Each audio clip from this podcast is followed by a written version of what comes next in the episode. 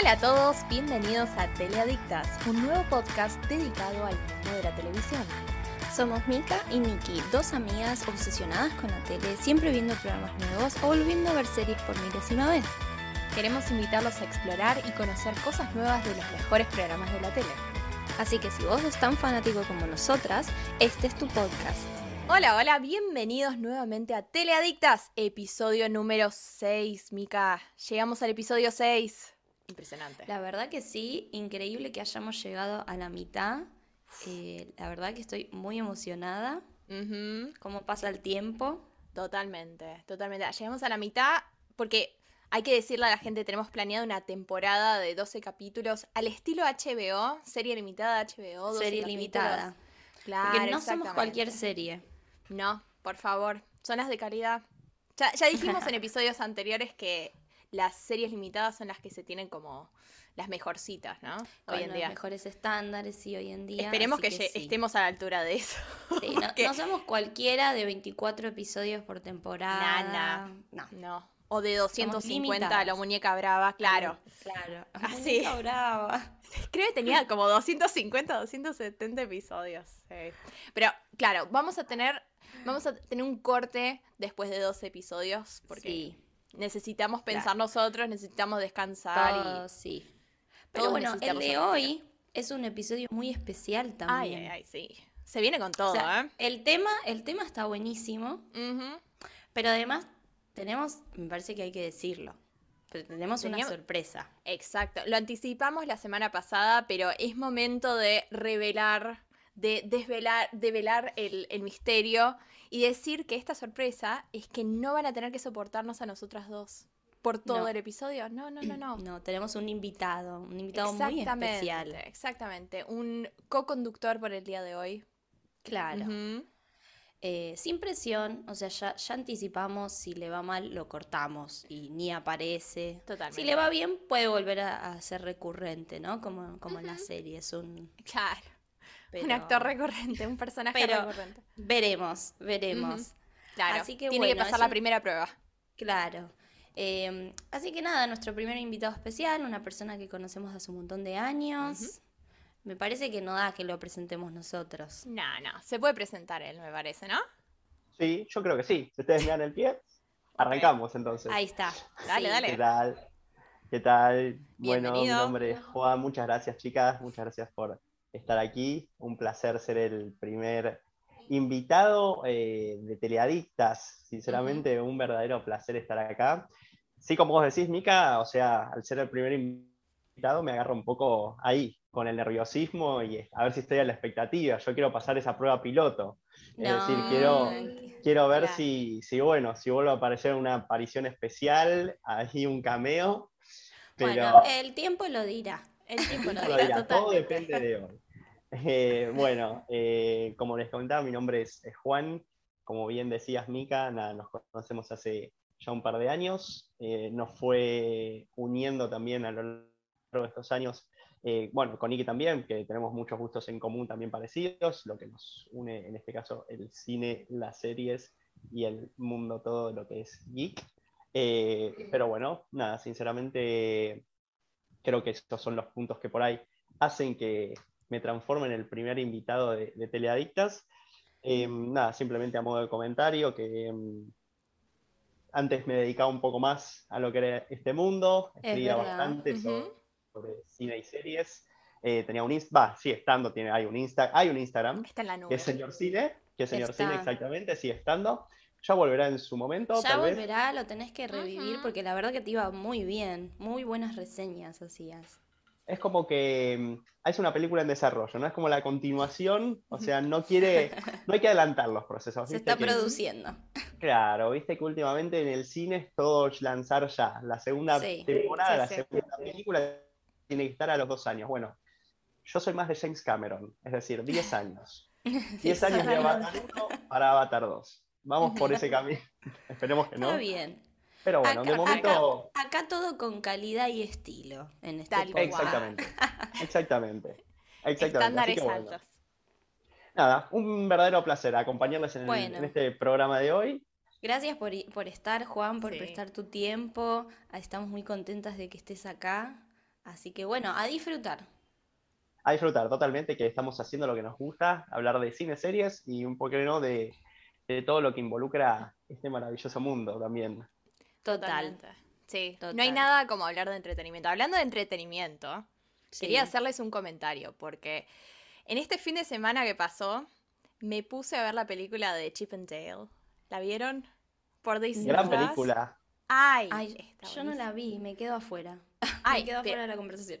No, por favor. ¿Conoces quiénes son Chip and Dale, no? Sí, sí. Las ardillas icónicas de Disney. Bueno, eh, aparentemente, bueno, es, estos son personajes que se estaban en desuso, diría, desde fines de los 80 o desde los 90, mejor dicho. Y hace poco, el grupo este de Lonely Island, que mencionamos en alguno de los Sí, episodios con Andy anteriores, Samberg. Andy Samberg y unos amigos que estaban hace bastante tiempo en Saturday Night Live decidieron hacer una película sobre Chip and Dale, pero con un twist, con un giro moderno. Y el resultado es fantástico. Es La verdad, nunca vi nada. Sí, lo conozco a Chip and Dale, sé que es re divertido y que, que su- suele gustar. Nunca vi nada, tampoco vi la última, pero bueno. Pero está Creo muy que buena. son, creo que son personajes que, que son un poco no contemporáneos nuestros, ¿no? Es decir, creo que nos agarra, es decir, si bien sí, porque todo lo que es el mundo Disney, digamos, no sé, Mickey Mouse, Pluto, todo Claro. esa, e- ese tipo de caricaturas es como un, un sí pero no. Es- los conoces, pero muy difícilmente por ahí siempre. nuestra generación veía el Chip and Dale. Claro, es verdad, sí, tenés razón. Es verdad. Es, extrañamente nosotros veíamos eh, dibujitos que eran más viejos todavía, por eran los de Hanna-Barbera o incluso estos de Minnie Mouse, Mickey Mouse, Donald, Tom y Jerry, por supuesto, claro. Jerry. Eh, sí, bueno. El Correcaminos. Sí. Sí. Sí, sí. Bueno, no, pero es verdad, lo- Chip and Dale vino después, o sea, nosotros ya éramos, creo que no sé si adultos cuando ellos se estrenaron. Creo que. Yo creo que salió. Creo que salió la primera temporada como para los 90, o sea, creo que ni siquiera habíamos nacido. Ah, los 90, no, claro. Sí. Ah, claro, no. Es más sí. o menos para esa época, así que hace mucho, mucho tiempo, pero esta está buenísima porque le dieron un giro moderno, porque claramente se dieron cuenta de que la audiencia de hoy en día no iban a saber quiénes eran.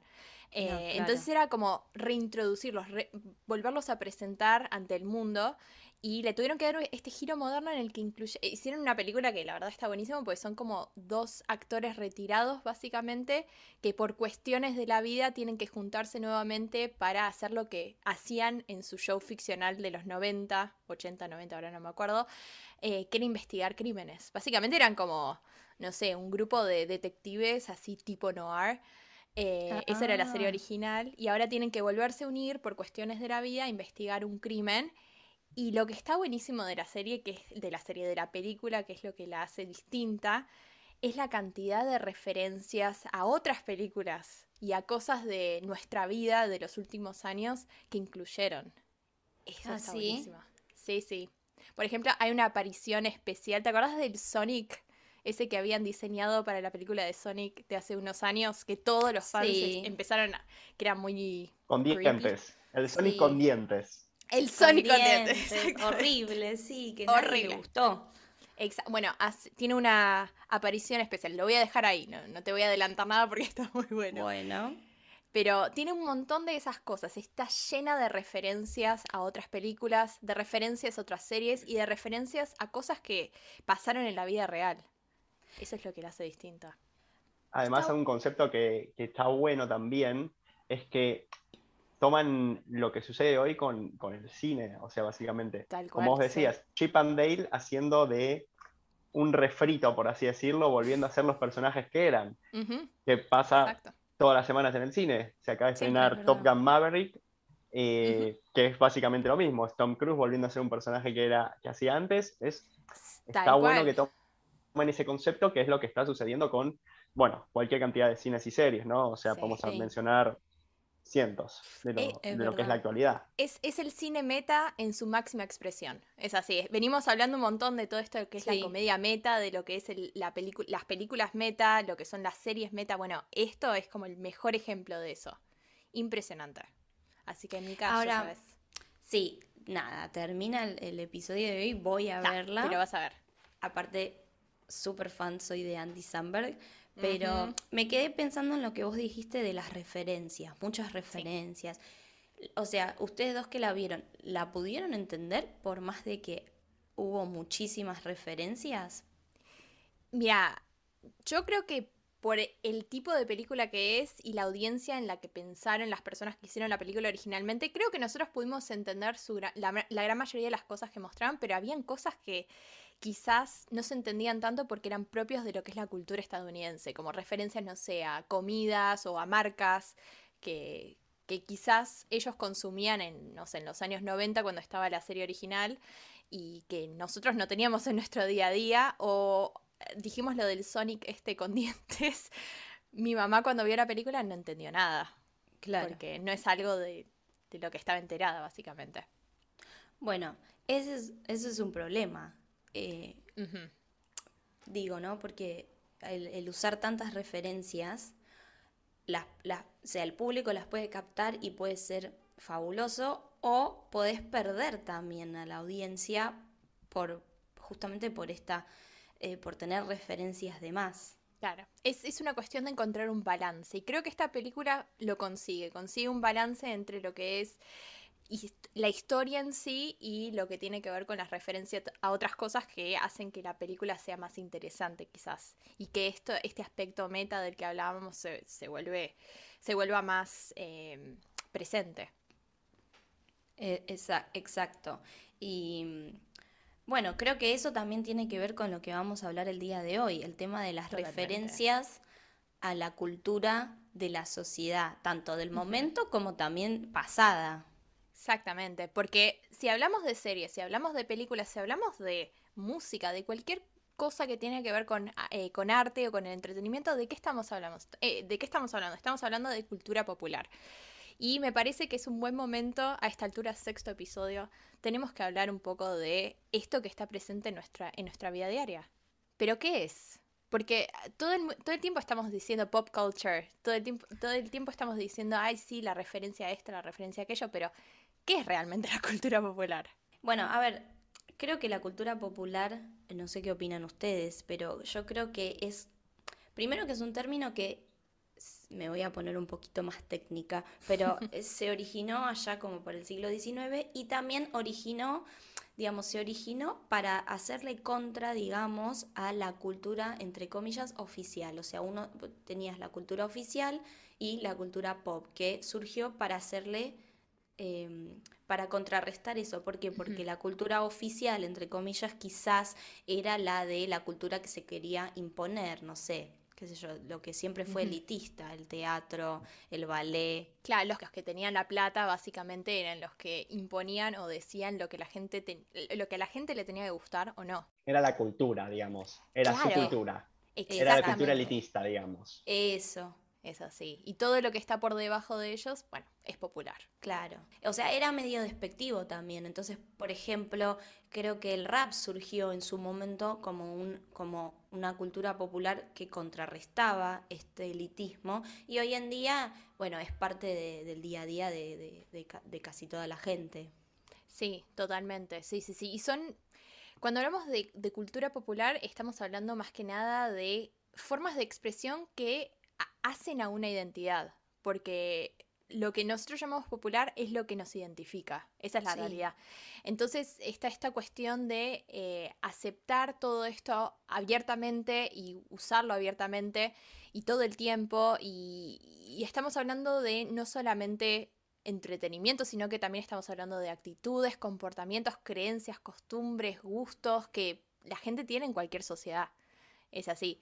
Y eso como que crea, estábamos hablando de esta cuestión de eh, como más separatista, ¿no? De la clase superior, la clase inferior, pero al mismo tiempo la cultura popular lo que permite es que haya una identidad colectiva, entonces que haya unión entre las personas que forman parte de, una sociedad y sobre todo pensando en gente que quizás no son iguales. Es, la sociedad es eso, es un grupo heterogéneo de gente, entonces si comparten algo, como por ejemplo puede ser, no sé, eh, nuestro caso, eh, compartir eh, nuestro mm, interés con, no sé, en el entretenimiento, ahí un grupo heterogéneo de personas que viven en distintos lugares, que tienen distintas costumbres, tienen distintas eh, ideas, se unen por, ese punto en común, básicamente. Y también tiene, creo que tiene mucho que ver hoy en día con algo generacional, porque nosotros tres podemos compartir un montón de cosas y podemos entender un montón de cosas que quizás nuestros padres por una cuestión generacional no lo entienden, como le pasó a tu mamá que había cosas que no entendía de, la película, porque quizás también tiene que ver con la cultura popular que compartimos, que es generacional a la vez. Sí, tal cual. Pienso. Sí, también hay que, mm, como para darle ese, esa impronta también de, que estábamos mencionando antes, saber de, de que mencionamos clase elitista, lo que es popular, que bueno, seríamos todos, ¿no? Lo popular, digamos, básicamente. Eh, entonces, básicamente también tiene mucho que ver el rol de la alfabetización, de, mm. del crecimiento de la sociedad, tanto baja, de los que no eran los elitistas, digamos, de las clases bajas al crecimiento de una clase media, que bueno, esto comienza también cerca del el comienzo del siglo pasado, básicamente. Entonces, bueno, al crecer también lo que es eh, la educación em, en general de lo popular, de la masa, del medio, de la sociedad, empieza también el, acceso a lo que es, bueno, la música, lo que sean los libros, eh, en su momento, digamos, lo, más... Eh, lo de más fácil acceso, digamos, ¿no? Para esta cultura naciente, digamos, siempre hablando de lo no elitista, ¿no? Porque ellos obviamente ya venían mamando todo lo que era esto, no sé, de hace siglos atrás. Entonces, eh, bueno, el acceso también a la educación permite, bueno, el acceso a libros. Ahora podemos leer los libros que lee, em, digamos, la, la high de la sociedad, o sea, escuchamos la misma música también.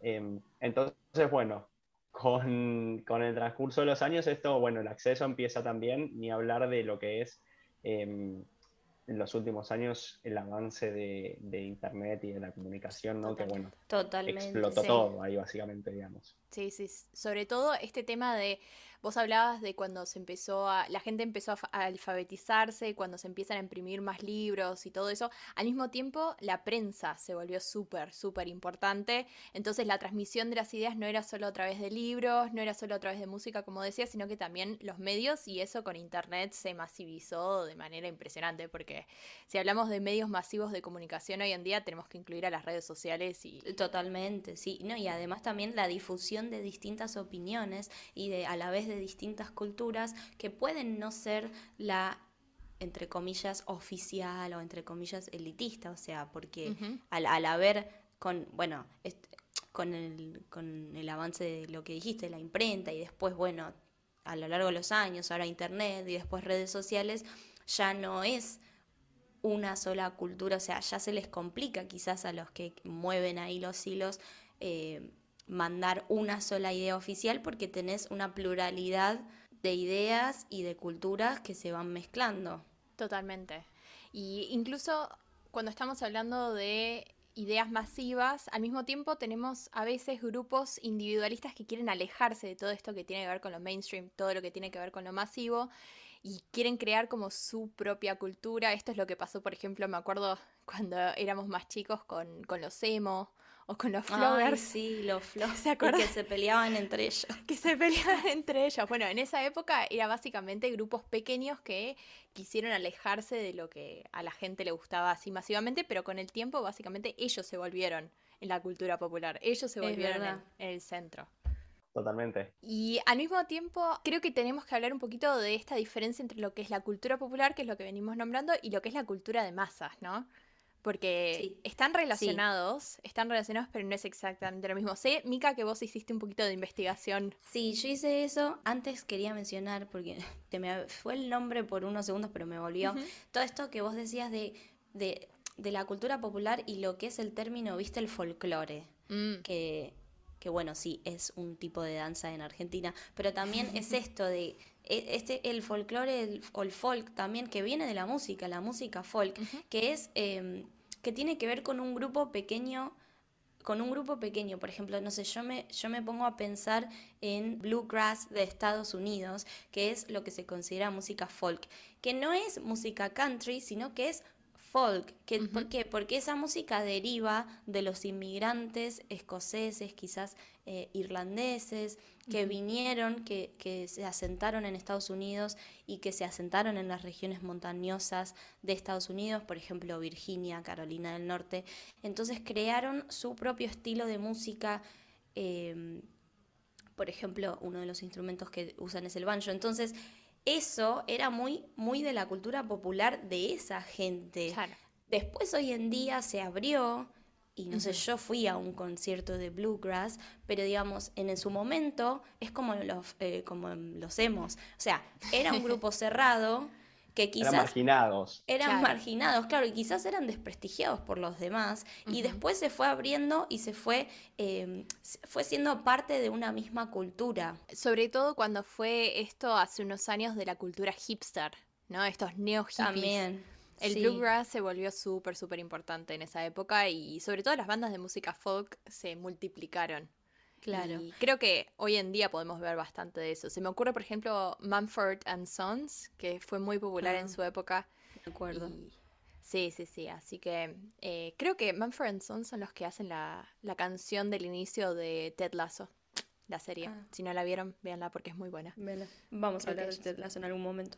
Bueno, volviendo a lo que me preguntaste, es verdad em, lo que vos decís de la cultura popular versus la cultura de masas, ¿no? Que a veces la cultura de masas es como quizás el resultado de la cultura popular, pero tiene un fin más consumista y más, em, sí, más consumista para vender, para promocionar, tiene que ver, o sea, es algo que se produce a gran escala así para también poder maximizar su rentabilidad a la vez. Entonces, hoy en día a veces también se usa, o sea, es intercambiable, ¿no? La gente lo usa cultura popular, quizás para referir a lo que es una cultura de masa, pero quizás la cultura de masa tiene que ver con esto de vender.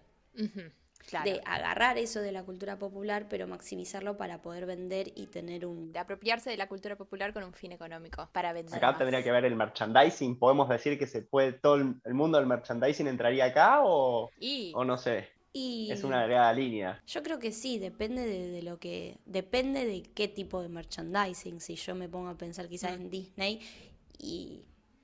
Y sí, entra todo lo de Star Wars y. Sí. Eh. ¿Cuántas veces las empresas hacen algún tipo de demora en la no sé, la presentación de, no sé, una serie o una película porque quieren presentar un muñeco o un juego antes de presentar la película en sí.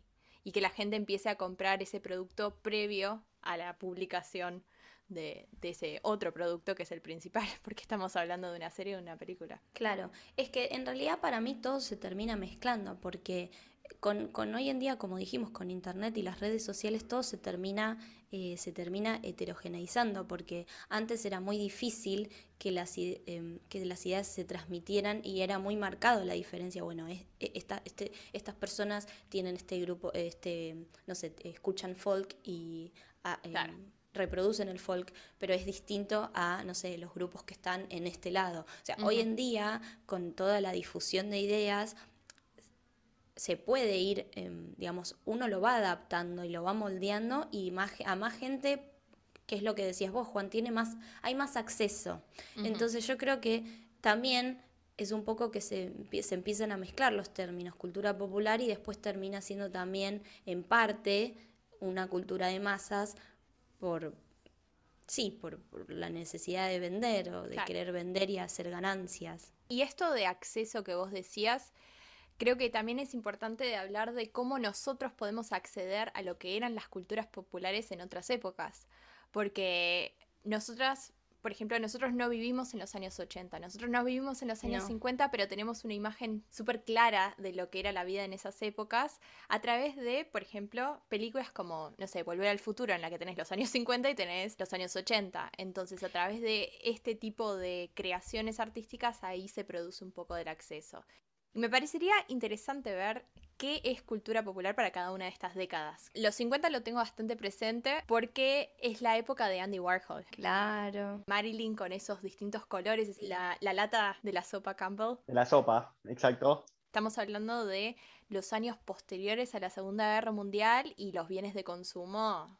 En vez de tener que ir al teatro podés, o ir al cine, podés ver programas eh, desde tu casa. Tenemos la época dorada de la televisión. Tenés películas súper importantes como All About Eve, libros icónicos que se publicaron en esa época, como El Guardián El entre el Señor de los Centeno. Anillos. El Señor de los Sí, el Anillos. Los claro. vinilos. Los vinilos. Tenemos este movimiento que está anclado en esto que tiene que ver con los bienes de consumo y al mismo tiempo tenemos arte pop de Andy Warhol que se presenta como un movimiento que desafía las tradiciones de lo que es el arte elitista. Sí, sí, de hecho, de hecho, todo lo que es arte quizás y publicidades es re, eh, te re das cuenta cuando es de los 50.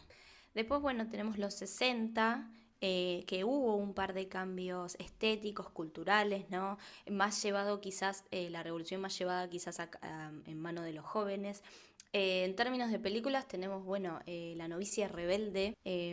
después, bueno, tenemos el rock and roll, Elvis Presley, Bob Dylan, Paul Simon, los Rolling Stones. Todos ellos en realidad fueron revolucionarios completamente con lo que hicieron. Y después ya mm, pasamos ya a una siguiente época, ¿no Mm. es cierto? Con los 70. Yo creo que ahí, ahí ya hay como el primer salto, ¿no? Yo creo que cada generación tiene su, su gran salto, ¿no? Pero es como que los 70 y los 80 Ujú. es como que hay, no sé, no sé si ustedes tienen algún tipo de preferencia, como digamos, ¿qué décadas así de los últimos años, eh, te- no sé, te gustaría vivir o...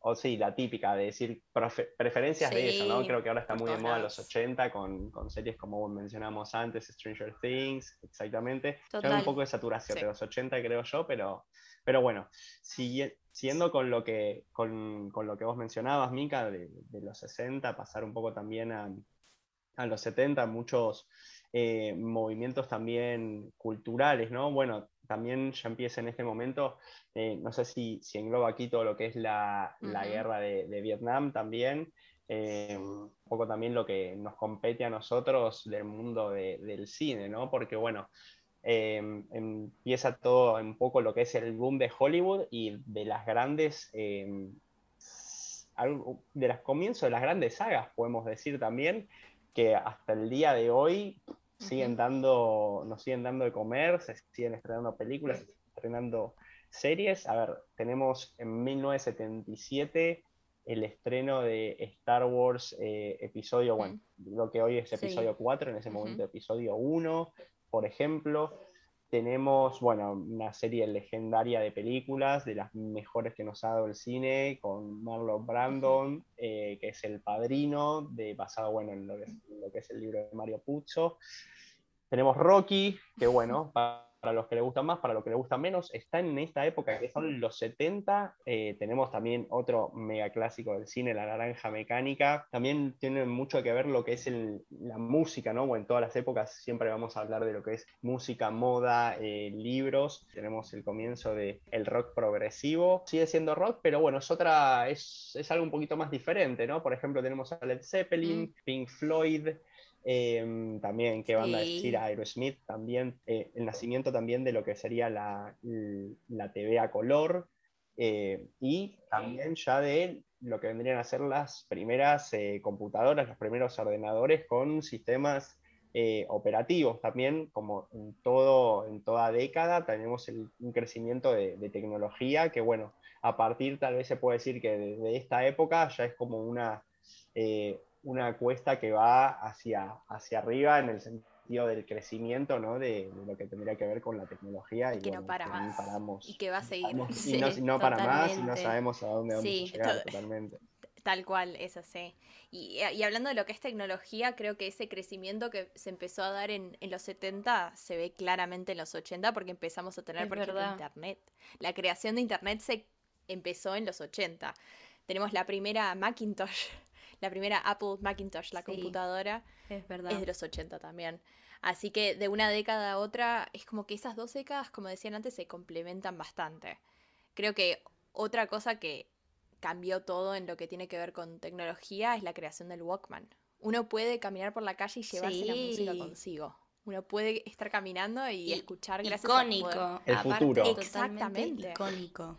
Eh, y tenemos programas de TV y películas icónicas, creo que no hace falta nombrar demasiado porque todos los conocemos, pero por ejemplo, no sé, Volver al Futuro, The Claro, los Shining, 80 son un poco más conocidos, quizás. Eh, algo capaz, Sí, va, dos cosas que, que a mí como que me re gustan de los 80. Bueno, los videos de, de educación física, ¿no? De, de Jane Fonda en, Ay, con, con la calza púrpura y la malla verde.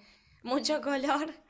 Mucho color, en- Mucho color. sí, mucho color en esas mallas que se Sí, y usaban. mucho todo, y en todo, los, desatinado, los rompevientos mucho pelo, eran verde todo. flúor, púrpura, rosa, con blanco, todo Ay, Dios, así. esos colores.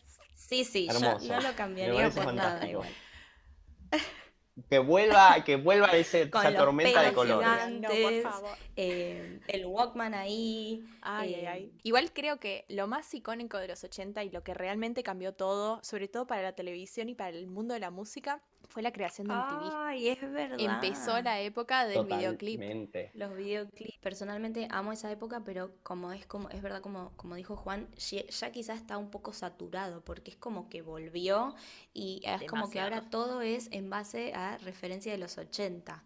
Eh, como que ya, no sé si ya, no sé, yo me acuerdo de ver la primera temporada de Stranger Things y decir, wow, qué nostalgia. No sé nostalgia de qué si yo nací en los 90, pero no importa, es como, wow, o sea, qué época.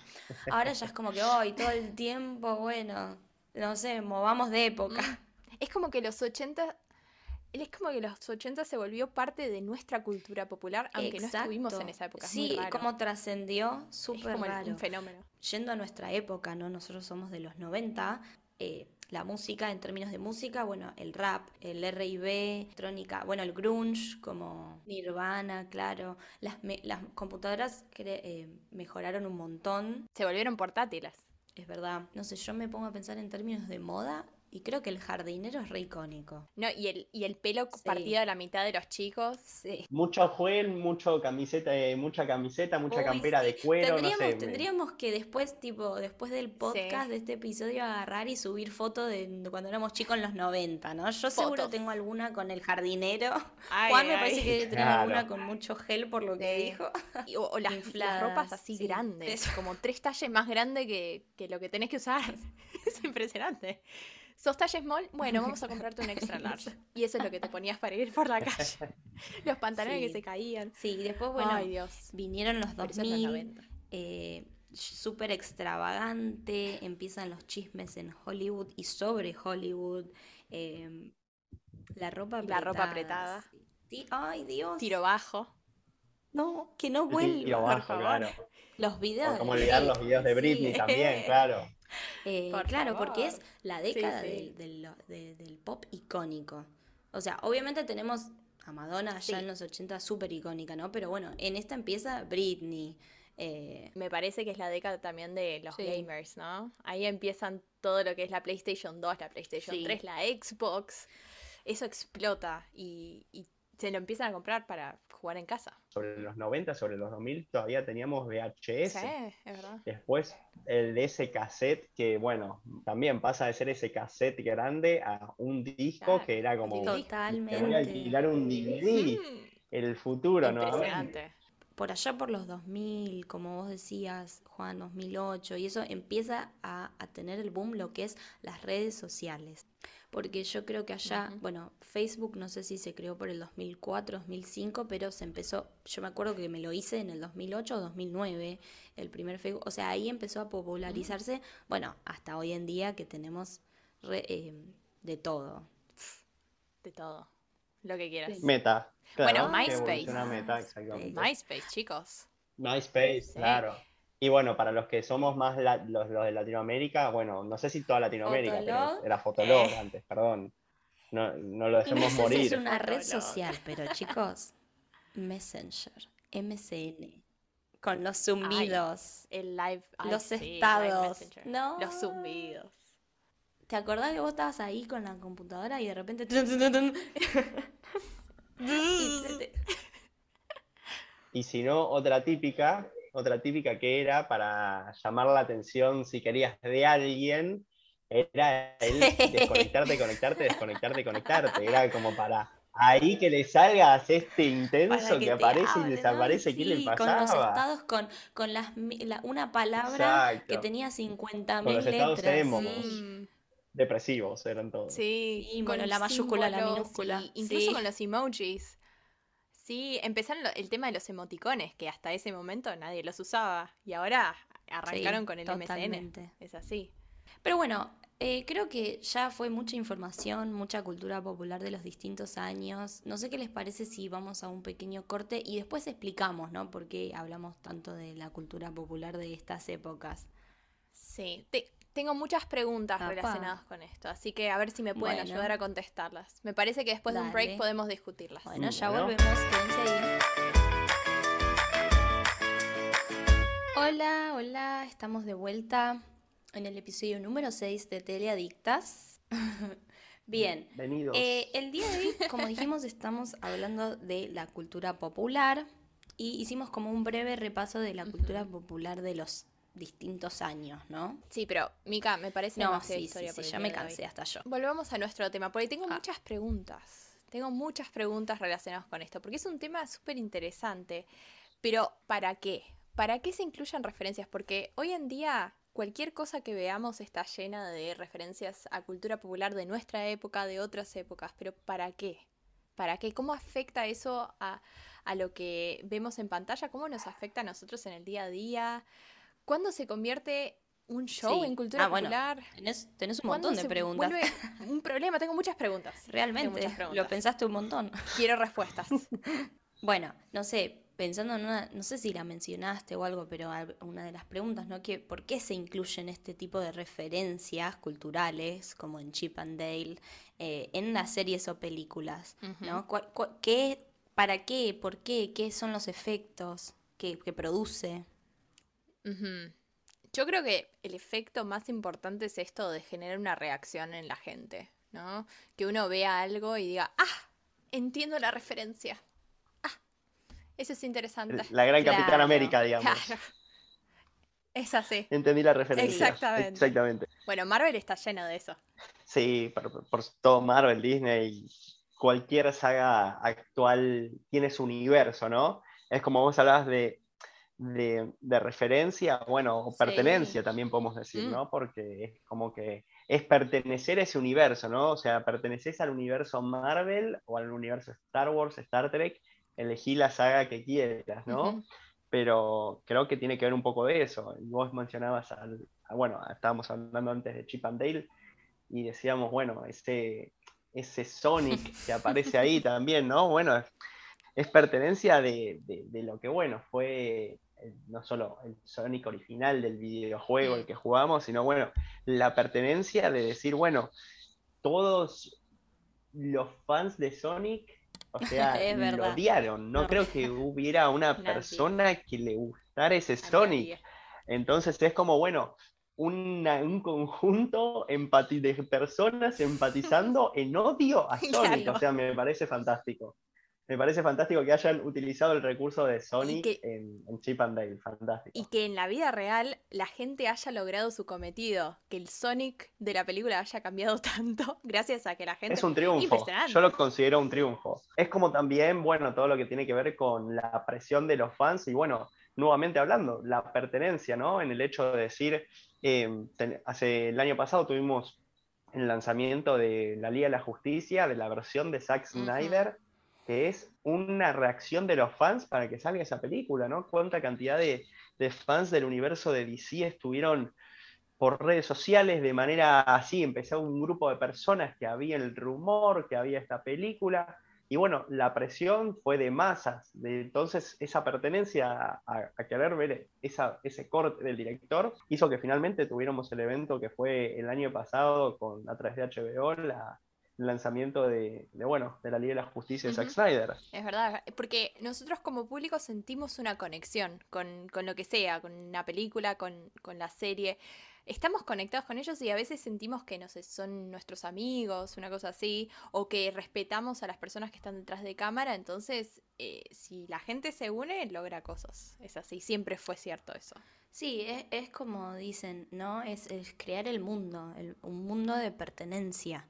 Eh, que ahora, yo creo que ahora está re de moda, porque pensando en Stranger Things, se creó un submundo. O sea, los que miran, que miran Stranger Things y lo que no. Y si vos lo mirás, Dos mundos ah, paralelos, ¿viste lo que hice? Dos mundos paralelos. Claro, el Upside Down. el Upside Down. de los que no... el, Upside Down de los que no lo vieron. de los que no vieron empiezan a crear estos, estos mundos como para que vos pertenezcas. Y además también, bueno, Stranger Things hay un montón de referencias culturales a los 80. O sea, de, de hecho, Dungeons and Dragons, que es un juego de rol eh, de los 80, en ese momento era considerado, o sea, era cultura popular, pero era de un grupo, era de culto también, porque era de un grupo muy chico de gente, ¿no? Los que quizás entre comillas, claro, exacto, los geeks. Hoy en día, por estas referencias a los 80 se hizo popular y hoy en día ya no es quizás mal visto entre comillas como algo para nerds, sino que no, es como es como sigue siendo de culto quizás positivo, es como, oh, wow, Dungeons and Dragons, sí, y se popularizó un montón y se sigue jugando y hay más gente que lo juega. Eh, y así Stranger Things tiene un montón de referencias. Y es como que el foco de Stranger Things está puesto en todos esos productos que quizás en el momento en, el que salieron se veían como algo de culto, algo que quizás no era lo más popular. Eh, como se me ocurren, por ejemplo, las películas de terror que referencian como, no sé, eh, Nightmare on Elm Street, la de Freddy Krueger con, con los deditos.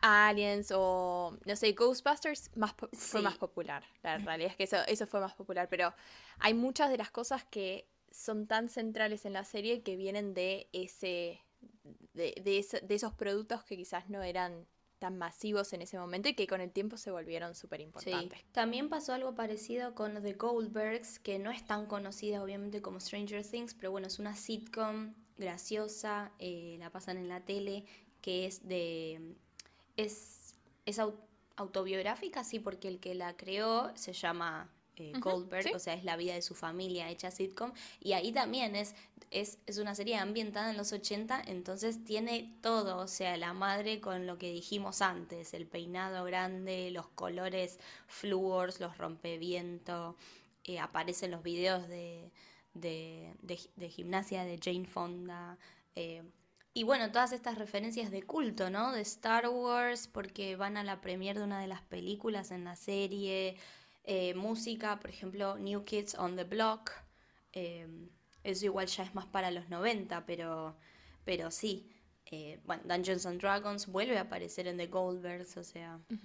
Claro, uno mira un episodio y ya sabe en qué época está porque ves los peinados grandes, ves la música que escuchan, vos ves los juegos que juegan, las, series que miran, las películas que miran, todas esas cosas que, hacen que el mundo se, cree a través de estas referencias culturales. Es así, nos situamos en un momento particular en el tiempo. Eh, y creo que lo mismo pasa, por ejemplo, con musicales, ¿no?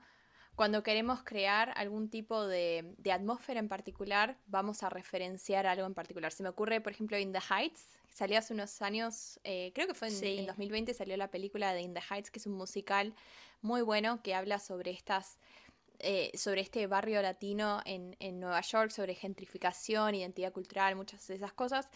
La eh, el musical, tanto el musical y creo que la película empiezan con los primeros compases de la canción América, que es la canción icónica de West Side Story. Y gracias a eso sabemos que, ok, estamos hablando de una película en la que nos vamos a centrar en esto que tiene que ver con identidad cultural, porque la canción original habla de eso, ¿no? Los puertorriqueños discutiendo eh, si ellos pertenecen a Estados Unidos o pertenecen a Puerto Rico o a dónde pertenecen y cómo, cómo eh, la ciudad en sí los cambió y cómo el país los cambió. Eh, así que eso está muy bueno. Crea una atmósfera, un tono que es el que después se va a seguir en el resto del musical en este caso y que lo mismo pasa sí, con es también, también como para evocar quizás el sentimiento ese de nostalgia, que es lo que habíamos dicho antes, ¿no? La primera temporada de Stranger Things a todo el mundo le generó este tipo de nostalgia, incluso a nosotros que no que no, no nacimos en los 80, no vivimos los 80, pero te da te da esta nostalgia porque es lo que decía Juan, ¿no? Este sentimiento de pertenencia. Entonces te da esa nostalgia porque vos quizás quisimos, queríamos, queremos pertenecer a los 80, pero no lo, no lo, no lo, no vamos, no lo vamos a hacer nunca porque no nacimos ahí. Pero entonces es este, esta nostalgia. Es sentirse también un poco como los personajes, ¿no? Porque, a ver, también no solo por el hecho de que mencionen en una serie o una película o, no sé, eh, que tengan el póster o una camiseta, sino también, volviendo a la nostalgia, que hacen las cosas que tal vez em, vos hacías, ¿viste? Por ejemplo, no sé, ir a un estreno de... Mm, que te muestren el, estreno de una película, ¿no? Estar haciendo la fila para ir a ver el estreno, no sé, de, Star Wars, eh, como inclusive en la tercera temporada de Stranger Things, que está orientada en 1985, en un momento van a la sala de cine y están dando Volver al mm. Futuro, ¿viste? Y bueno, nosotros no vivimos el estreno, volver al de, el estreno de justamente de Back to the Future, pero nos hubiera encantado no, verla por primera vez en el cine, estar ahí viendo al, al Mar, a Marty y al Doc.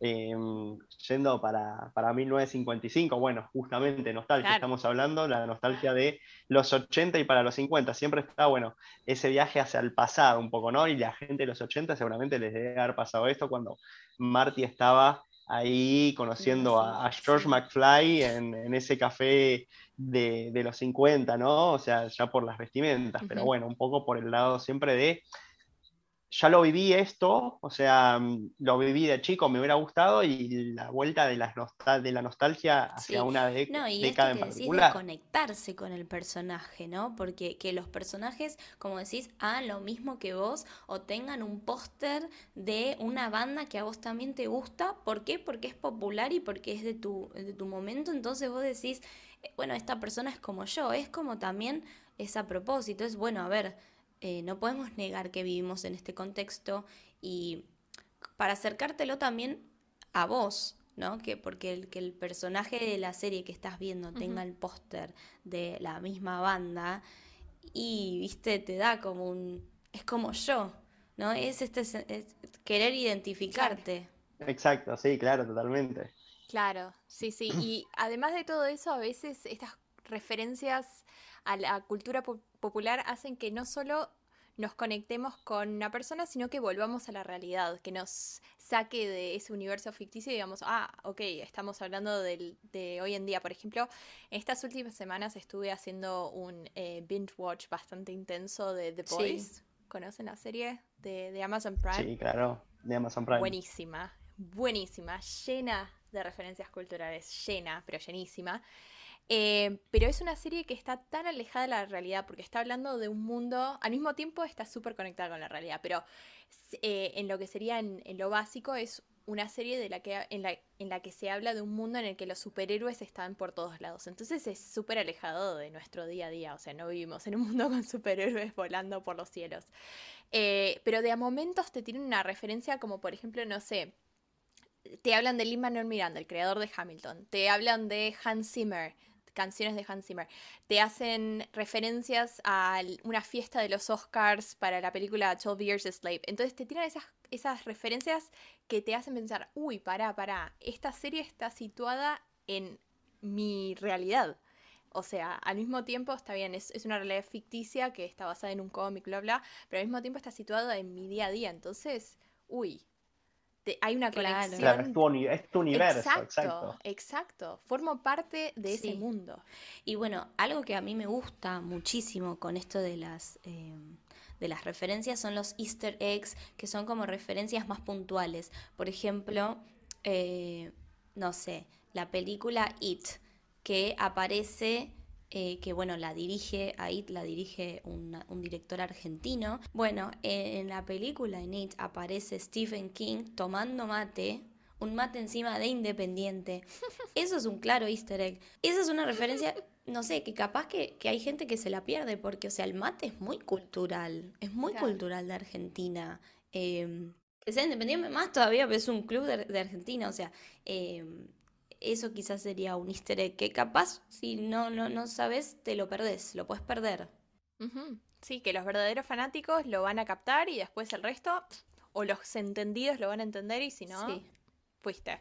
Eso pasó un montón con Disney. Es que sí, divida mucho. Sí, con Disney y entre nosotros, no, voy a mencionar quién particularmente, pero que se ha encontrado viendo el Wizarding World de Harry Potter muy perdida eh, frente a estos easter eggs, me parece, ¿no? Por ejemplo, pero bueno, es lo, es lo que pasa, ¿no? A ver, alguien que no es parte del universo, de, en este caso de Harry Potter, del universo Marvel, de Disney, el que quieras, porque hay un montón, pero, por ejemplo, tomando el más popular actualmente, de Marvel, si no te viste las 20 películas, las 30 películas, es como, no podés entender una que querés ir a ver por primera vez, y es como pasaba cuando surgió el estreno de, de, Avengers Endgame, que bueno, terminó siendo por un momento la película más taquillera de la historia, le ganó Avatar, ahora después Avatar la recuperó, pero claro, pasaba que la gente quería ir a ver esa película. Y era como, no, los fans, el hardcore fan era como, no podés ir a ver esta película sin haber visto las 23 películas antes. Y es como, no vas a entender nada, le decían, no vas a entender nada. Y claro, o sea, exactamente pasa eso.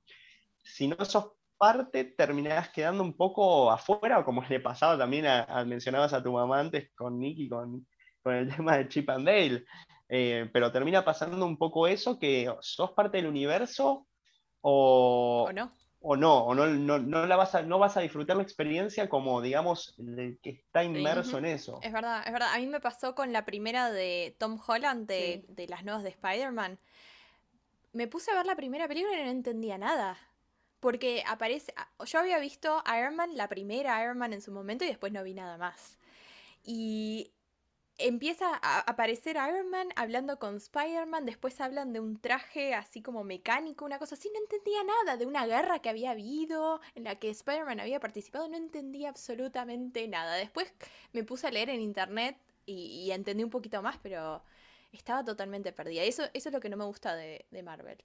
Quedas muy. Eh, sí, es, no, y también esto de que si em, al haber también tantos easter eggs o tantas referencias, quizás puede también distraerte un poco a vos, porque estás todo el tiempo buscando a ver eh, la referencia para no perdértela, porque no te querés, no querés no ser parte. Hay un punto también en el cual em, también ya te termina saturando, ¿no?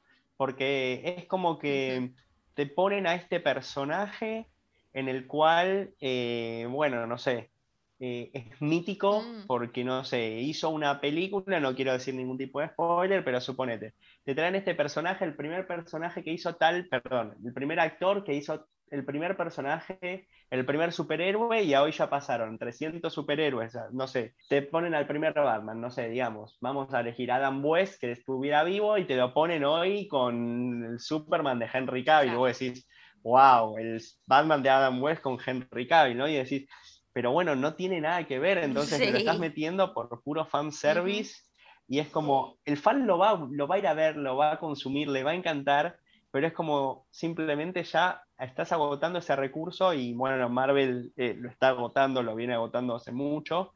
Eh, Star Wars también ya lo empieza un poco a, a, agotar y ya empieza a ser como un poco cansancio porque retomas esos personajes, bueno, volvemos también a la nostalgia, traes un personaje de hace 80 años, hoy por ahí el actor tiene 75 años, no se puede mover, y es como que, bueno, pero me lo traes, y no tiene mm, coherencia con el resto de la película, con el resto de la serie, y bueno, de repente tenés este personaje que ahora le tenés que dar una historia, y bueno, termina pasando también lo que pasó con la nefasta última trilogía de, Star Wars, que bueno, fue eh, para el olvido, ¿no? Trayendo a los personajes originales y ni saber qué hacer. También eh, hay quizás también, a veces tienen igual, no, porque este sería capaz un efecto negativo, pero hay veces que dan un efecto positivo porque empieza, eh, digamos, tanta referencia, eh, las películas o las series se terminan, se terminan convirtiendo ellos mismos en cultura popular, ¿no? Por ejemplo, Joey de Friends que dice How you doing y tipo no sé, alguien, alguien te lo dice, tipo lo tira en la conversación y vos lo vas a entender. Capaz que hay gente, hay gente quizás, no sé, de mis padres quizás no lo van a entender, se van a re perder, me van a decir, ¿y esta por qué me está diciendo esto? Pero quizás nosotros sí vamos a saber, ay, sí, Joey, the friend, este, este sabe. Claro, sí, sí, totalmente. O frases así de película, o incluso con la ropa, como pasó en su momento con Oh, Floricienta. sí. Me acuerdo en Argentina por lo menos, y creo que en Israel también había pasado, que Floricienta se volvió una serie tan tan importante que las chicas empezaron a imitar el estilo de vestimenta que no era el mejor de Floricienta, con capas y Sí. capas de ropa, colores Fucsia bien brillantes, las zapatillas. celeste. El Piluso, ¿no? Usaba un También, Piluso Floricienta, claro, si no me equivoco, Sí, puede sí, ser. de jean. De jean blanco, ¿no? Era una cosa así, tal Sí, vez, si sí. no recuerdo. Sí, sí, sí. Por ahí me equivoco. Ay, el tul, ropa ay, con tul. Era, formaba parte de lo que era la cultura de esa época. Y creo que otra forma relacionada así con, con ropas y que, que conectan con lo que serían series y películas es el cosplay. El cosplay es básicamente eso. Es copiar a un personaje, el estilo de un personaje, la vestimenta de un personaje. Y, y eso es también ir a las convenciones, ¿no? Las convenciones de cómics, de TV, de, de cine, son cultura popular en forma física en un lugar. Es más de nicho igual quizás, no todo el mundo lo hace, pero es verdad que sí, que es lo que decís. Ojo, ojo, creo que eso era hace unos años, porque hoy en día la Comic Con, por ejemplo, que antes era solamente para los entendidos, hoy en Sí, día va todo tenés- el mundo. sí, bueno, sí, ta- bueno, sí, también, sí tenés razón. Y con el, claro, con el boom también de, con el boom de, de internet, con el boom de todo el mundo de, de superhéroes, también con el, la desmi- Sí. desmitificación del nerd, ¿no? Creo que para eso hay una gran serie que, bueno, gran, es una buena serie que ayudó mucho, que según, sin dudas es The Big Bang Theory, ¿no? La podés odiar, la podés amar, eh, pero creo que en ese sentido es una serie que a nivel social creo que ha desmitificado el hecho de- del nerd, bueno, ¿no? De, de- de ese marginado, de ese, digamos, paria social, ¿no? Por así decirlo, que, que se junta a jugar Dungeons and Dragons, que se junta, sí, a jugar eh, videojuegos, que ve una misma película un millón de veces, pero el hecho de mostrarlo, ¿no? De un poco también ridiculizarlo, pero un poco también hacerlo, eh, no sé, de personajes como, exactamente, aceptable, personajes como Leonard Sheldon, que lo, también lo- los acercan más, los muestran desde su timidez, desde sus pros, sus contras, tenés un personaje súper eh, interesante como el de Rush, que en las primeras temporadas no podía hablar con, con mujeres, después que sí, eh, pero series así también es como que ayudaron mucho a, a que, bueno, acompañe, ¿no? Creo que va acompañando un poco todo desde el 2008 con la primera, bueno, la primera Iron Man y la segunda película de Batman, que es El Caballero de la Noche y el legendario Joker de Heath Ledger, que hace que, bueno, todo empiece a, a- a surgir un poco más todo el mundo de, bueno, ¿por qué no animarme a este mundo, Sí. no? Si me gustan las películas, si me gusta el videojuego. Em, entonces empiezan a hacer este nuevo fan, por así decirlo, ¿no? Que por ahí no es el del cosplay, no es el, el que jugaba Dungeons and Dragons, pero empieza a ser, che, me gusta esto, quiero, no sé, quiero ver a mi héroe, ¿no? Quiero ir a ver a Robert Downey Jr., a Chris Evans, a una Comic Con. Y no me da vergüenza decirlo. No me da vergüenza Exactamente, mostrarlo. sobre todo. No, y, no me, y- y quiero la foto y la voy a subir a, todas mis redes sociales, la foto con el Capitán Voy a empapelar mi casa con esa foto, sí. sí, eso sí. Exactamente. Sí, sí, sí. Y bueno, ni hablar de los juguetes y el merchandising que, mm, que bueno, yo obviamente gran consumidor de, de mucho Funko Pop, de, de figuras y todo. Em, también hay el hecho de, inclusive poder decirlo en este espacio, o sea, es algo que, que te- sin duda te puedo asegurar que no hubiera sido como, mira, este, puedo ser, Ujú. sigo siendo un raro, me considero un friki y un nerd, pero lo digo ya como con, con orgullo, ¿no? Es como que eh, desde otro lugar, por ahí hace, no sé, 15 años, no sé mucho, 10 pues, años tal vez, eh, no sé, tener los muñequitos, obviamente le van a seguir diciendo muñequitos todos, los que sean outsiders, pero, pero ya, o sea, hoy por hoy, ¿quién por ahí no tiene un Funko Pop de, no sé, lo que sea, desde Michael de, de The Office hasta, no sé, uno de que te gusta la música, tenés, de, puede ser de Queen, de fútbol americano, de fútbol, es algo que se hizo también muy popular. Es verdad, es verdad. Y creo que algo que ayudó un montón es esto que vos estabas hablando de, mencionaste al pasar de, de lo que es el, el, Internet, los memes. Creo que a través de los memes se empezó a abrir esto, la conversación y la gente empezó a acercarse a, a estas series o a estos cómics, a estas películas muchísimo más. Eso es algo que quizás antes no, no, no ocurría tanto y que llevó a que muchos eh, que muchas series y películas se volvieran en cultura popular, como por ejemplo Sí. Los Simpsons. A ver, lo- los memes de los Simpsons están en todos lados. Las frases de los Simpsons las Sí, usamos a- en el ese día también es un caso rarísimo porque se convirtió en cultura, cultura popular, pero también es, o sea, la serie misma tiene un montón de referencias culturales a las distintas épocas. Eh, Sí, desde que se estrenó en el 89. Bueno, Lo mismo pasa, por ejemplo, con, eh, bueno, no, no lo mismo, pero tenemos la frase esta, That's what she said, eh, que se po- de Michael en The Office, que, que también está re popularizada y está re de cultura popular. Ahora todos la están empezando a Sí. usar de la misma forma que él la usaría.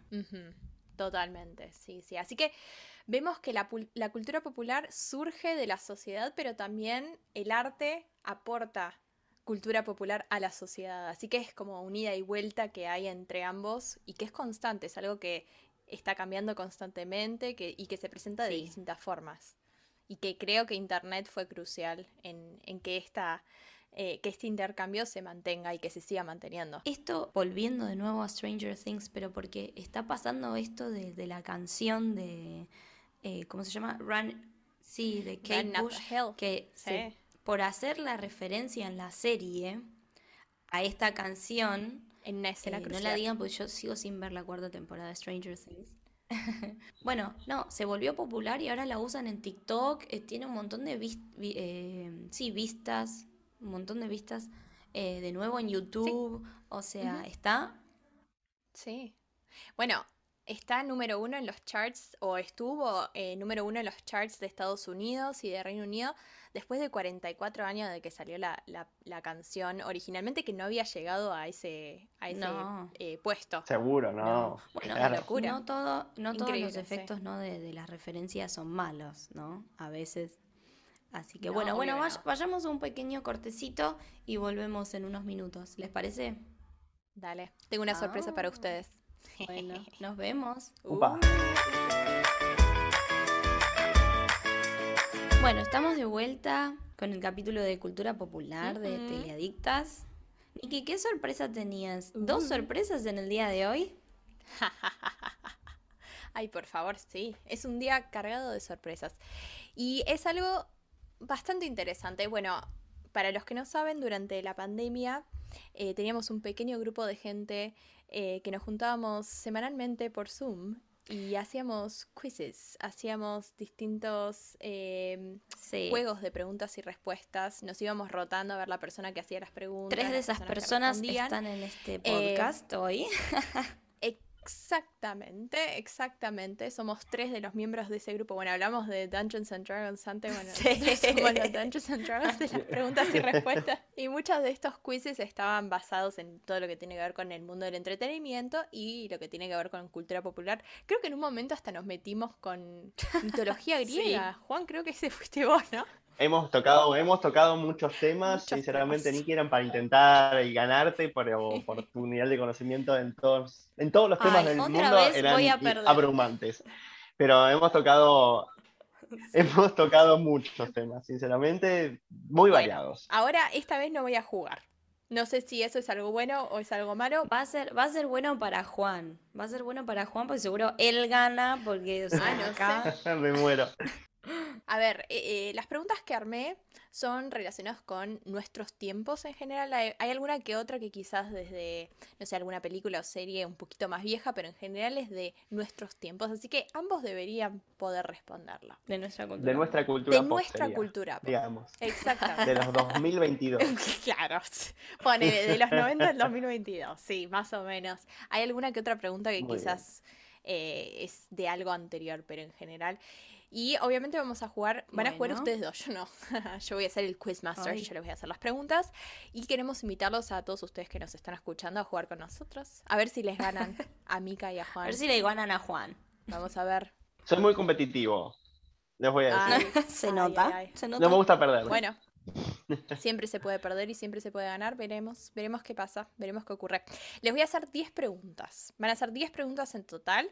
Así que si quieren pueden anotar sus respuestas en, una- en un papel, en sus celulares, en lo que quieran. No. No. hagan trampa. No busquen en Google. Así que les voy a hacer 10 preguntas que tienen que ver con distintas cosas. Tienen que ver con música, tienen que ver con tele, con el día a día en otras épocas. Hay un varieté. Sí, hay un poquito de todo. po- Bueno, es- la cultura popular es eso. exacto. Es así, exactamente. Esa es la cultura popular. Así Yo que estoy díganme lista. cuando estén listos. Pero súper listo. Ok. Están. Me imagino que todos los que nos escuchan también están listos, así que vamos a empezar con pregunta número uno. Pueden escribir sus respuestas, después las vamos a ver al final. Vamos a chequear sus respuestas. Pregunta número uno.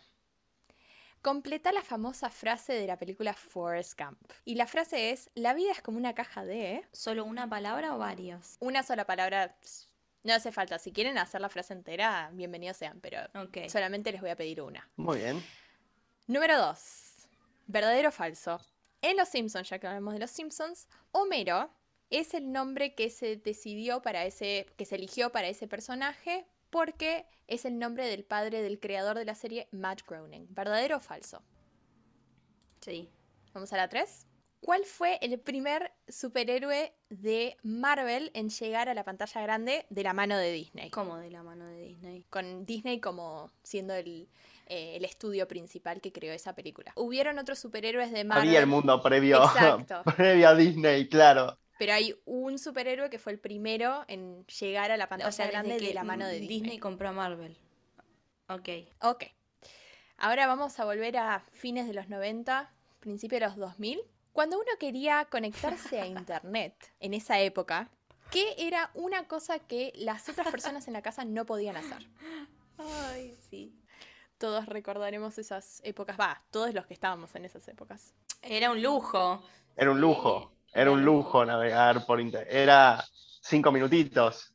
Era cinco minutitos. Yo me acuerdo que entraba a cartoonnetwork.com a jugar a Samurai Jack. Yo jugaba el de las chicas superpoderosas que hacían snowboard. Ay, está buenísimo. Excelente. Buenísimo. Vamos a la siguiente. Vamos a algo más reciente. Vamos al 2019. Hasta el 2019, Kylie Jenner, una de las Kardashian, tenía la foto con, los, con la mayor cantidad de me gustas en Instagram. Ahora, en 2019 hubo un ítem de comida que reemplazó a la foto con más me gusta eh, de Instagram. ¿Cuál fue ese ítem de comida? Estaba por todos lados. No la sé. La siguiente pregunta, que es la número, no sé cuánto, ya me perdí. Número 6. Seis. ¿Cuál fue la primera novela que publicó Stephen King? El primer libro que publicó Stephen King. ¿A qué pasa, Juan? ¿No te lo acordás? Muy bien. Vamos con la siguiente. ¿Verdadero o falso nuevamente? Apple lanzó el iTunes la- la- para comprar ahí la música de manera oficial antes de la creación del iPod. ¿Verdadero o Lanzó falso? iTunes antes de la... antes que el iPod. Vamos a la siguiente. La siguiente tiene que ver con moda. Es eh, uno de los atuendos más icónicos de la historia de la moda y de la música. Te diría porque la pregunta es, Justin Timberlake y Britney Spears en su momento eran parejas, Sí. ¿se acuerdan? Los 90, fines de los 90, Claro. principios de 2000. Bueno, ellos fueron a los Video Music Awards, no me acuerdo en qué año, vestidos con un traje hecho del mismo material. ¿De qué era, o qué material, mejor dicho, era ese que usaron para esos atuendos? Estaban los dos combinados. Volvemos a las frases icónicas sacadas de película. Porque ahora me tienen que decir de qué película es la frase te haré una oferta que no podrás rechazar. Ay. ¿Pero podés dar una pista qué tipo de película? ¿Drama? Puedo decir que es drama. Aunque creo que la frase en sí te dice que es una película de drama, ¿no? Y vamos con la última pregunta. ¿Cómo se llama el predecesor de las memorias USB, eh? que ahora solamente se ve como un icono de guardado en programas como Microsoft Word? Creo que esto de la generación, no sé qué, Z, no, no la van a saber, pero... ¿Cómo se llamaba el predecesor de las memorias USB, de los pendrives, que ahora solamente se ve como un icono de guardado en programas como, por ejemplo, Microsoft Como Word guardado o Excel? en- Ahora es un icono. De Ah, poder guardar un claro. archivo. Lo Sí, tocas para guardar un archivo. normal. Eso es un icono. ¿Estamos? Estamos. ¿Tenemos todas las Sí. respuestas? Creo que estamos. Sí, bueno, van a tener un punto por respuesta correcta y después la suman al final y me dicen cuánto tuvieron. Eh, en total. Vamos con la primera que dice, completar la famosa frase de la película Forrest Gump, la vida es como una caja de... Bombones. Ajá, muy bien, muy bien. Vamos a la segunda, verdadero o falso. Eh, Homero es el nombre del padre de Matt. Groening. ¿Verdadero o falso? Ah, Verdadero. Es verdadero. Vamos a la siguiente. ¿Cuál fue el primer superhéroe de Marvel en llegar a la pantalla grande de la mano de Doctor Disney? Strange. Iron Man. Fue Iron Man. Iron Man fue el primero. Estrenó en 2008. Sí, porque antes de eso tenemos a las películas de Spider-Man, las de Tobey Maguire, por favor. Mi Spider-Man. Claro, exactamente. Sí, que es de Sony. Teníamos un Hulk de, Sí, de Eric Bana, si no me Bana, sí, equivoco. Y hay otro de, de Detestable. Sí, pero había otro de. Ay, ¿cómo se llama este hombre? de Eh, Edward, Norton. sí. Sí, sí, sí. Muy malas ambas películas, la verdad que no fueron lo mejor. Ya. Pero las de Spider-Man son lo más. Que era algo que no podía hacer la gente cuando uno entraba en internet a través del teléfono. No se podía usar el teléfono. Usar el teléfono correcto. Y tenías el placer de escuchar ese sonido de la Matrix conectándose. Exactamente. Muy bien. Siguiente. Eh, en 2019, ¿qué ítem de comida reemplazó a la foto de Kylie Jenner como la, la foto con más me gustas de Instagram? Sinceram- ¿Papas fritas? sinceramente no recuerdo, pero yo puse una naranja. No eran papas fritas, no era una naranja, era un huevo. Bueno, no. Un ¿Recuerdan la huevo. foto del tengo huevo? No la tenía esa. No tengo la foto del no, no la tengo presente. Fue en un día que llegó a tener no ¿Pero sé de quién era la foto? Ah, Una persona muy random que decidió subir una foto y decir, bueno, a ver si podemos llegar a tener la foto con más me gusta de. Instagram y lo lograron. Siguiente pregunta. ¿Cuál fue la primera novela ¿Carrie? que publicó Stephen King? Fue Carrie. Sí, Carrie. Exactamente. Sí, Fue Carrie. Carrie. ¿Verdadero o falso? Apple lanzó iTunes antes que el iPod. verdadero. Falso. Es falso. Salió después. Recuerdo esa magnífica presentación de, del iPod. O sea, obviamente a través de videos, Mm. Sí. ¿no? Creo que fue en el 2002 de haber sido con toda la furia, no sé, una cosa así. Sí, sí. Pero fue legendaria. Icónica, sí, sí, sí. La verdad que sí. Es algo que y, es- y está súper súper presente en la cultura popular. Hay un montón de series y películas que recrearon eso con distintas cosas. Sí. eh, exactamente. Es que, bueno, lo mismo, volviendo. O sea, el, el atuendo de Steve Jobs, o sea, todos lo imaginamos con esa Ay, polera, sí, con esa polera negra sí. y pantalones claritos. Sí, sí, sí. Es así. Así que bueno, eso fue lo que ocurrió y es falso. El eh, sistema iTunes, el software iTunes salió después del iPod. Bueno, ¿de qué material estaba hecho ese atuendo que compartieron eh, Justin Timberlake De y Britney Spears? De Shein. ¿Qué pusiste? No voy a decir lo que puse ¿Qué puso? Quiero por saber vergüenza. qué pusiste. Yo había puesto atuendo de cocodrilo. Tipo, los imaginé con piel de cocodrilo a los dos. No, sé, porque así como algo bien Polémico, extravagante. Polémico. Polémico, Sí. pero bueno, Sí, iba con la época. Iba con la Podría, podría haber ido con la Se época. usaba bastante en esa época, así que podría haber sido, pero no, no. Era Jean, era Jean y bueno, googleenlo si no lo recuerdan porque es bastante interesante el look. Bastante interesante. Bueno, ahora volvemos a las frases de películas y la frase era te haré una oferta que no podrás rechazar. ¿De qué película es? Esto, si no me equivoco, es del padrino. ¿Es del padrino? Sí, sí. Claro, Marlon Brando es la dice. Sí, sí. No, no, no, mejor. no. Quiero saber qué habías puesto, Mica, por ¿Qué favor. pusiste? ¿Qué pusiste? Contanos, contale a la audiencia que habías Bueno, no, puesto. eh, no sabía, no me acordaba, entonces puse cualquier cosa para nada, que no quede nada, porque a mí no me gusta dejar las cosas en blanco. Puse Scream. no, Bueno, pero no. No, lamentablemente no. Y última pregunta que debería haber sido fácil, creo. ¿Cómo se llama el predecesor de las memorias USB que ahora solamente se ve como un icono de guardado en programas El como disquete. el Word? El El disquete, el famoso. disquete. obviamente. El famoso El disquete. famoso disquete. Claramente Juan ganó. ¿Cuántos puntos como de tenemos? costumbre, no se puede jugar así. Yo tengo cinco puntos. Cinco puntos. Yo creo que en algún momento tiene que haber una revancha, si querés. Ujú. Pero bueno, yo saqué en esta oportunidad 8. No supe la de la de Britney, la de Britney con Justin y Claro. la naranja, bueno, que era el huevo. el en huevo. realidad. Muy bien. Exacto. Muy bien, así que Muy invitado. bien. ganó, no sé, eso capaz puede ser un factor de que no te invitemos en el futuro, que ganaste amiga. Puede ser, sí, puede ser que Mika Corre- ahora pida mi boicot Claro. y diga que el, el episodio piloto de Juan no, no funcionó, no, No se tuvo, estrenó. Corre peligro tu no tuvo puesto la en- audiencia solicitada. Sí. Claro, puede ser, puede ser. Así que bueno, Esperemos que, que hayan Sí, disfrutado. ¿Les estuvo gustó el muy quiz? bueno. Sí. Excelente, me encantó. De pandemia. sí. Revivimos épocas de pandemia. Hizo revivir bueno, épocas pero de quiz- pandemia. Las cosas positivas de la pandemia. No, no, eran es grandes verdad, domingos igual, sí. esperando nuestros quizzes. Sí. Bueno, bueno, muchísimas gracias Juan por estar en este capítulo. Eh, me encantó que hayas estado, súper interesante. Así No, que bueno, gracias. esperemos que vuelvas. Vuelve pronto. Será, será un placer, será un placer estar aquí de vuelta. La verdad que sinceramente, nada, la pasé muy, muy bien. Y nada, gracias por la Por invitación. Muchas, muchas Bueno, gracias. con esto eh, llegamos al final del episodio. En el próximo capítulo vamos a hablar de un tema que ya adelantamos previamente, pero nada, espero que les guste. Sí, Sí, sí, hace poquito, ¿eh? Lo, lo adelantamos hace bastante poquito, sí. tengo que decir. Pero bueno, como siempre saben dónde encontrarnos, Twitter, Instagram, arroba teledictas, ahí estamos como siempre. Y no sé, Juan, vos querés promocionar tu Instagram que ahora está desactivado, pero quizás... Está, que estamos, que estamos en producción, Bien. como decíamos al principio. No, no, de momento sigue siendo, sigue estando Señor Cine presente. eh, se vienen algunas cositas nuevas. eh, estamos ahí en desarrollo de Eh. un canal de streaming, pero todavía, todavía ya mm, Está bien. está en una etapa muy beta también, así que bueno, veremos en el futuro. Por ahora, Perfecto. simplemente el Bueno, como Cine, siempre, no se olviden, compartan el podcast con sus amigos, eh, no olviden dejar una reseña de 5 estrellas en las plataformas de podcast y, como siempre, pueden mandarnos comentarios y o sugerencias a través del formulario en el link de la biografía que tenemos en Instagram y Twitter o mándennos un mensaje por las redes. Exactamente. Así que bueno, muchas gracias a Nos todos encontramos en el próximo episodio. Hasta luego. Hasta la próxima. Hasta luego, adiós.